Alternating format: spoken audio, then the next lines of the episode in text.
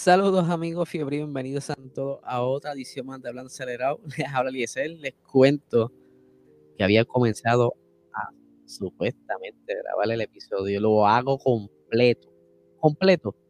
Y cuando voy al stop, empieza a grabar.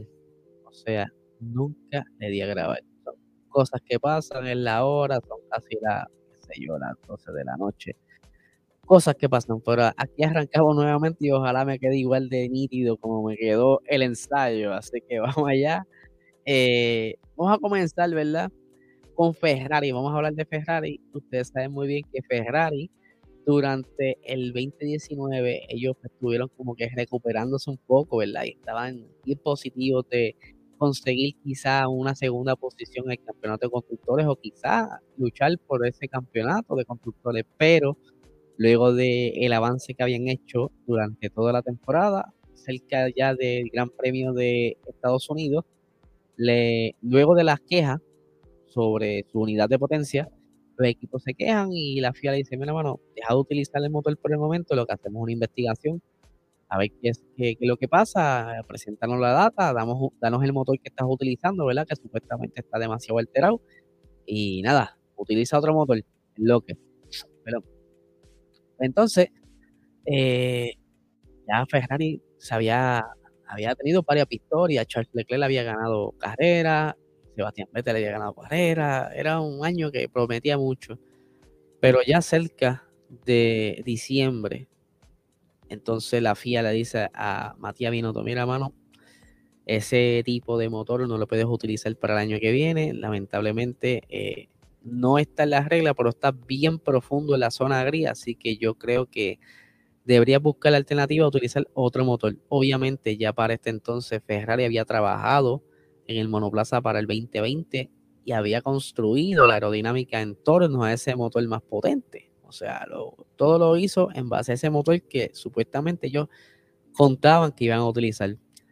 Pues no tan solo eso, la FIA pues, tuvieron un acuerdo ellos entre Ferrari y la FIA de no hablar sobre lo que encontraron. Esto para supuestamente no dejar información a sus competidores, o sea, a sus contrincantes, que esos detallitos que yo no quería que se enteraran. Y pues lo, quedaron en, la boca, en, lo, lo trancaron entre ellos dejaron ese, ese secreto entre ellos. Como Ferrari lleva tanto tiempo en la Fórmula 1, tiene quizás esos, esos privilegios con la FIA. Y pues para el año 2020 mordieron vara y utilizaron el carro tal y como estaba. Ellos lo dijeron desde un principio, mira, este carro es un traste, no vamos a poder hacer mucho. Eh, pero nada, hay que ver cómo lo podemos recuperar para el 2021. En el 2021, ellos se, se les ve la mejoría al principio de la temporada. Ellos incluso habían dicho que iban a estar mucho mejor que el 2020, eh, pero que no aspiraban a, hacer mucho en el campeonato de constructores, que simplemente habían mejorado.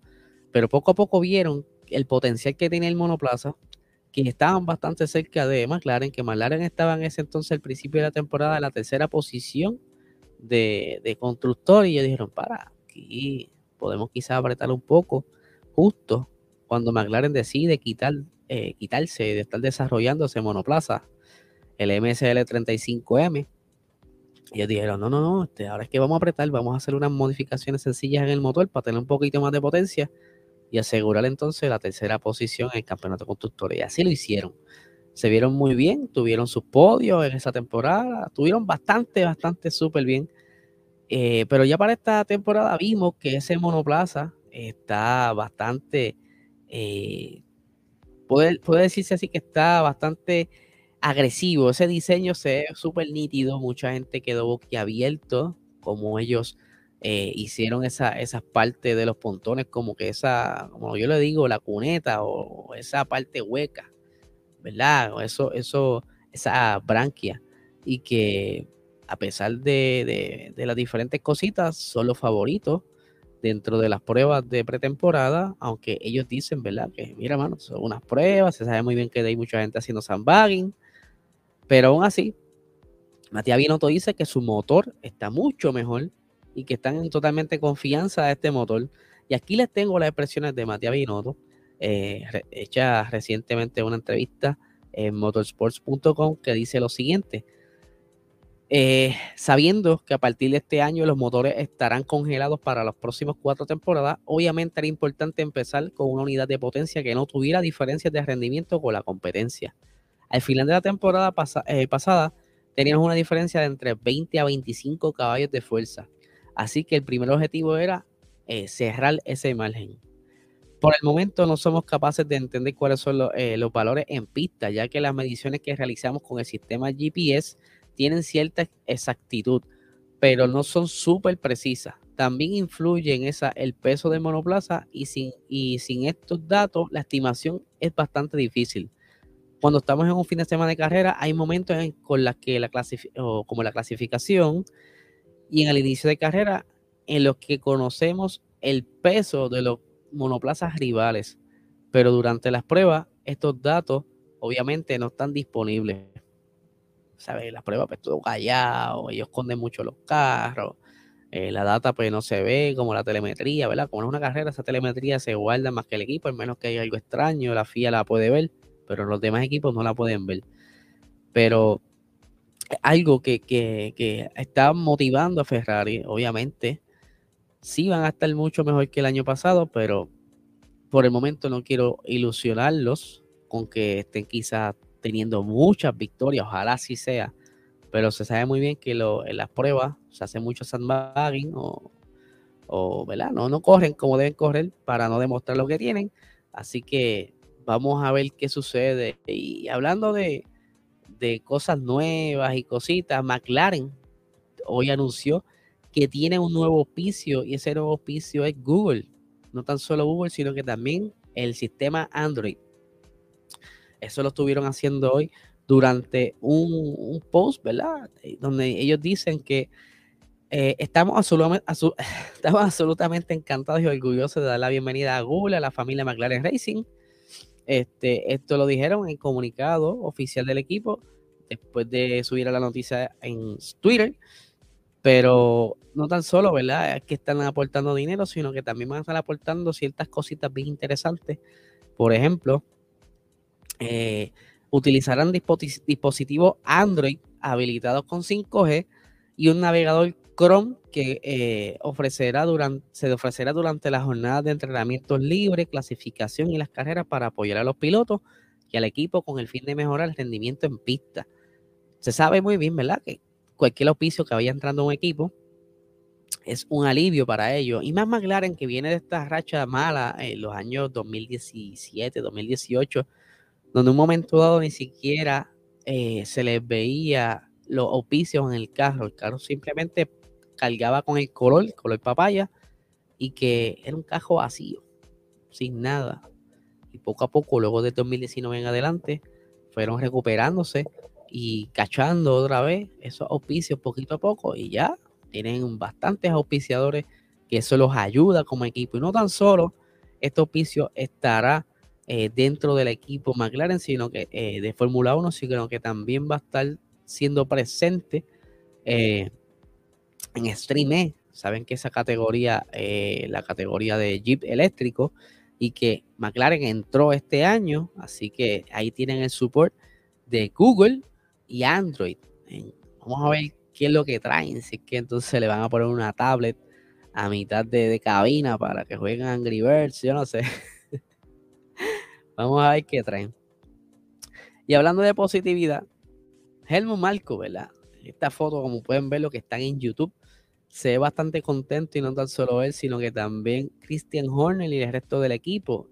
Y dirán que, tiene que ver todo esto. Lo que pasa es que hay, hay un ex piloto de Fórmula 1, eh, Gerald Berger, que está diciendo que ver a, a los, ¿verdad? El garaje, en el garage el equipo de Red Bull sonriente quiere decir que hay buenas noticias o que están positivos ante la temporada nueva. Para que sepan un poquito quién es Rayo Gerald Berger, él fue el primer eh, piloto ser, ser auspiciado por Red Bull, esto en 1985. Y en una reciente entrevista, en, por aquí lo tengo, en Selvus TV, cuenta lo siguiente, dice, tengo muchas esperanzas eh, cuando se trata de que Red Bull Racing, ¿verdad? porque veo que Jesús Marco anda con una sonrisa en la cara todo el tiempo. Creo que Red Bull, eh, ya saben que, que el monoplaza es agradable de conducir. Pienso que Red Bull estará en la parte delantera este año. Sabe que él se fue seguro de lo que estará haciendo Red Bull, ¿verdad? Cada cual eh, conoce a sus amigos, ¿verdad? O los ha llegado y si él entiende que como están los ambientes, los aires dentro del el garage de Red Bull, algo tendrán. Pero les cuento que no son los únicos. Ustedes saben muy bien que Mercedes también tiene las cositas, ¿verdad? Por ahí, sus inventos.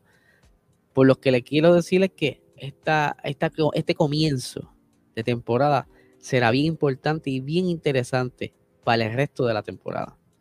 Porque carro nuevo, tecnología nueva, van a haber muchos accidentes en esa primera carrera.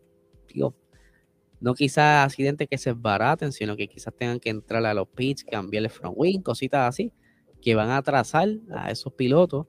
Y esos primeros puntos son los más importantes para tú, mira, ir escalando en, en el campeonato y que puedes ir asegurando entonces poquito a poco tu posición Así que vamos a ver qué nos trae Red Bull. Les cuento, ¿verdad? Que este mañana comienza el fin de semana de carrera de la Fórmula 1 en, el Gran Premio de Bahrein, donde ya los carros están allá. Vamos a estar bien pendientes de lo que está sucediendo en las prácticas y en la.